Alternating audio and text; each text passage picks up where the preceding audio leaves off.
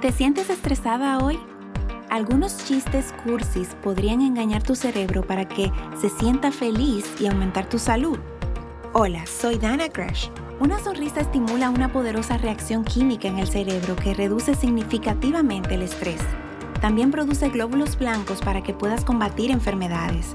Quizás es por eso que el modelo bíblico de una mujer ejemplar dice que ella se ríe del porvenir.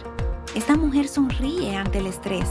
Resulta que esta confianza despreocupada en Dios no solo enseñará a tus pequeños hijos a confiar en Dios, sino que también los hará más saludables. Entonces, ¿el estrés te atrapó? Vamos por la verdad. Para más consejos sobre cómo guiar a tu preadolescente, visita purefreedomjarabacoa.org.